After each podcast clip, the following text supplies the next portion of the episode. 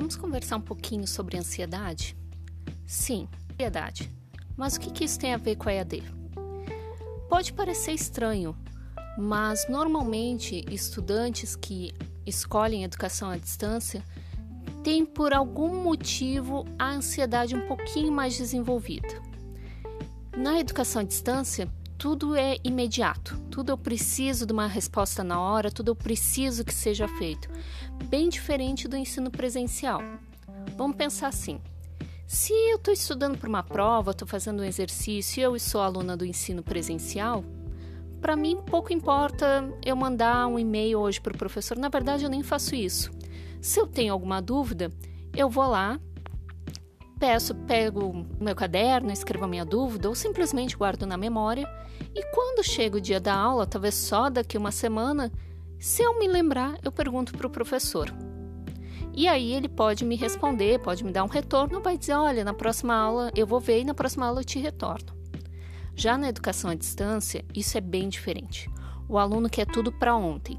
Se eu estou estudando neste momento, eu quero uma resposta para minha dúvida agora.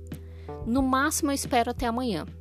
Tudo tem que estar à minha disposição no momento que eu quero. Então, não é que eu sou médica, e longe de eu ser médica, porque eu não sou, e nem fazer nenhum diagnóstico psicológico.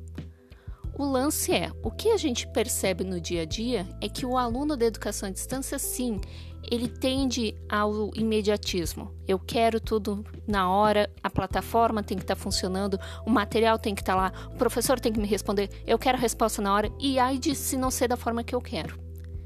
E a gente, enquanto educador ou enquanto gestor, a gente tem que entender esses tempos.